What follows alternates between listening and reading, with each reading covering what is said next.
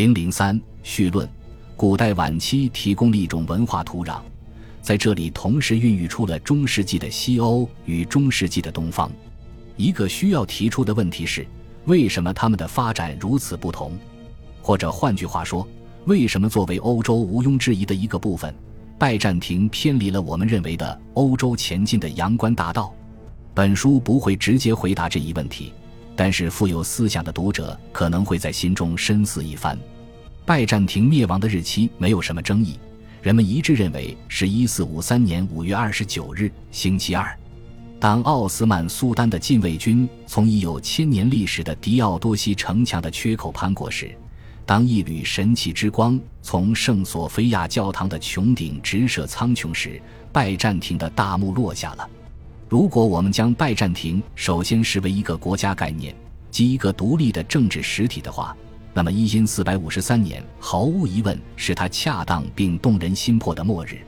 然而，如果我们遵循阿诺德汤因比的观点，将拜占庭看作一个文明而非国家的话，故事在此时却并没有结束。从地理上看，拜占庭延展并包括了所有信奉东正教的国家：俄罗斯、罗马尼亚。保加利亚、塞尔维亚以及被征服的希腊。从时间上看，它即使没有延存至今，也至少延存至公元一八零零年前后。欧洲启蒙运动和受到鼓舞的民族主义浪潮，最终破坏了当时还被承认的拜占庭生活方式。尼古拉约尔加撰写的名作《拜占庭之后的拜占庭》中的故事，依然体现了他所处地区的错综复杂。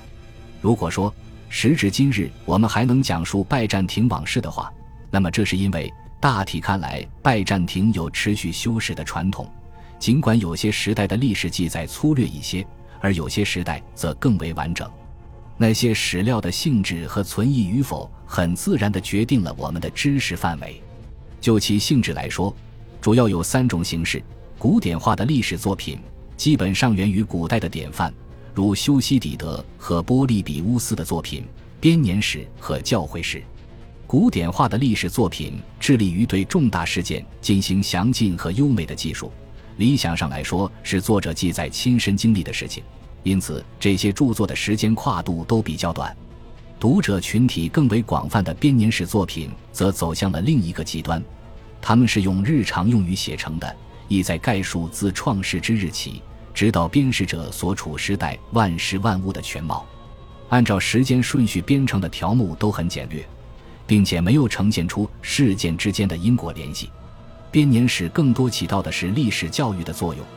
而不被视作文学著作。这就意味着，一旦有新的或修订后的编年史作品出炉，老版本常常会被束之高阁。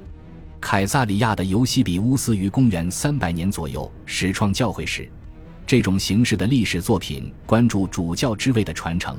尤其详于记载教义争端，同时也涵盖了一些世俗的内容。该类作品的一个独有特点是引用原始文献，这使其成为现存史料中最具学术气息的一类。不幸的是，用希腊语编写教会史的传统在公元六百年左右中断了。拜占庭世界没有怎么出现地方性或修道院的编年史。而在西欧，这恰恰是十分普遍的。现存的史料在拜占庭千年的历史中分布极不均匀。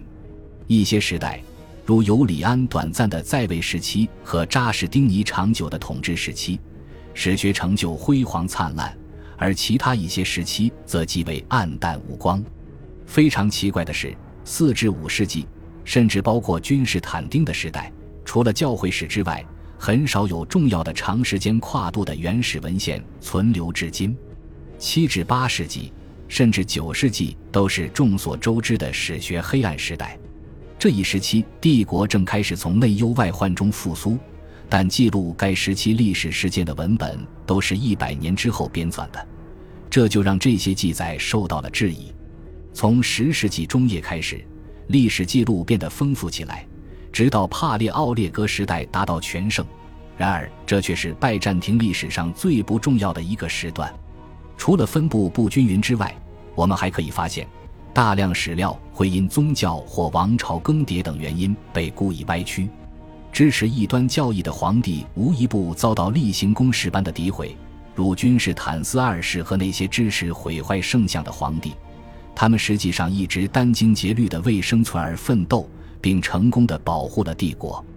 而远没有那么美好的伊林尼统治时期，则被粉饰得光彩亮丽，只是因为他恢复了正统的信仰。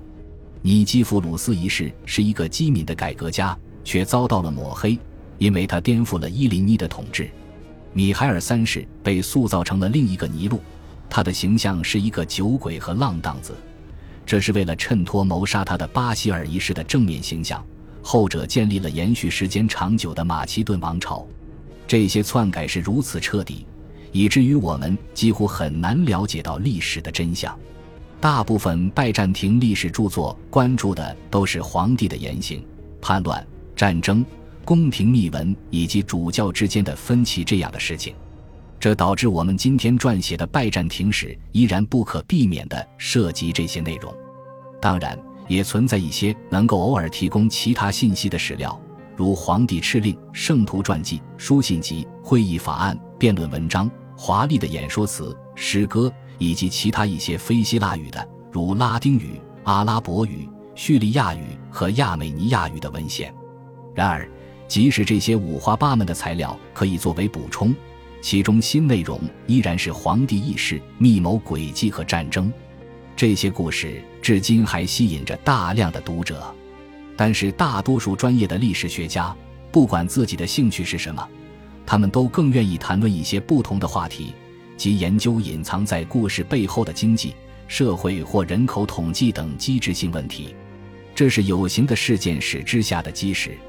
解释是什么原因让帝国在九世纪中兴，显然比探讨米海尔三世到底是不是个酒鬼更有意义。如果在这个方面，拜占庭史学看起来是中世纪研究中最落后的领域的话，那么这一缺陷与其从业者并无干系。我们对西欧社会和经济详尽的了解，是建立在数以千计保存至今的宪章、教区记录、税收登记簿、遗嘱和合同等文件基础之上的。而关于拜占庭，我们只有很少的文件资料，并且至为数众多却晦涩难解的。由埃及纸草文书提供的阿拉伯征服之前的佐证于一旁，到了中世纪的时候，我们仅仅拥有一些涉及土地占有的修道院档案，主要在阿索斯圣山、南意大利、西俄斯岛、帕特摩斯岛。此外，还有一小部分来自小亚细亚地区少量修道院创立者制定的章程，涉及黎凡特贸易的意大利文件，一份1315至1402年牧首法庭的登记簿。以及其他一些零碎的残篇，我们不能指望这些贫乏杂乱的材料会突然增多，我们也无法依靠石碑上的铭文加以弥补。尽管后者为我们提供了如此之多的古代社会制度和宗教方面的信息，虽然几乎没有文件留存至今，但是我们能够看到数量相当可观的签封。这本来是文件的附着之物，却逐渐被刊印出来。当做史料利用，其中包含的主要是人名和头衔，但是偶尔也能瞥见其他的内容，如贸易信息，因为携带这些商业印章的人可能是海关官员。钱币也已经成为极为有用的史料。钱币的金属纯度，在黑暗时代几近消失的小面值硬币，钱币贮藏的地理分布。拜占庭钱币在帝国境外的影响范围等，都是研究拜占庭史的历史学家正在发掘的资料。最后，考古学也许是能够扩充我们知识范围的最有效途径。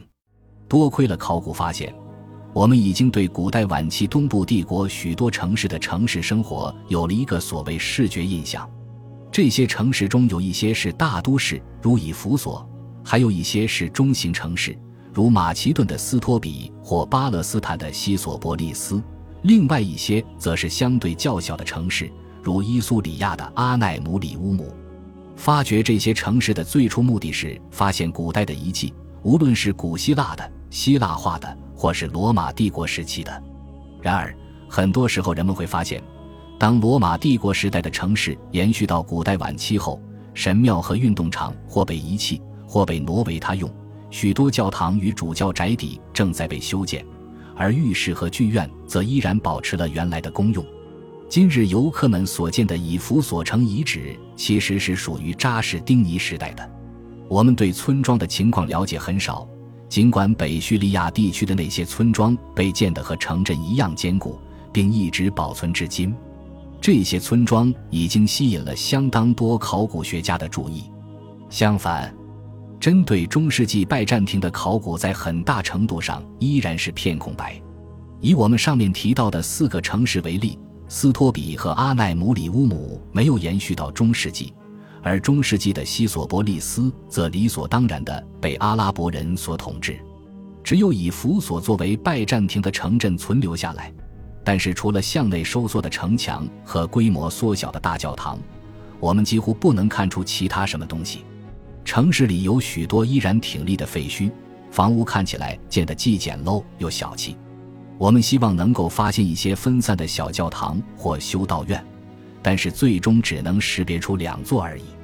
我们甚至不知道在城防范围内城市被建筑覆盖的面积有多少。为了找到一幅更完整的拜占庭城市图景，我们不得不前往科林斯和雅典，甚至克里米亚的赫尔松。但要说对其全貌有广博认识的话，我们依然有很长的一段路要走。巨大建筑的缺失。以及砖石建筑的贫乏，并不代表当时的经济活动毫无生气，但是毫无疑问对考古学家缺乏吸引力。我们只能期望有一天能从铲子下发现考古实物，而非仅仅依靠文字记录来更全面的了解中世纪的拜占庭。恭喜你又听完三集，欢迎点赞、留言、关注主播，主页有更多精彩内容。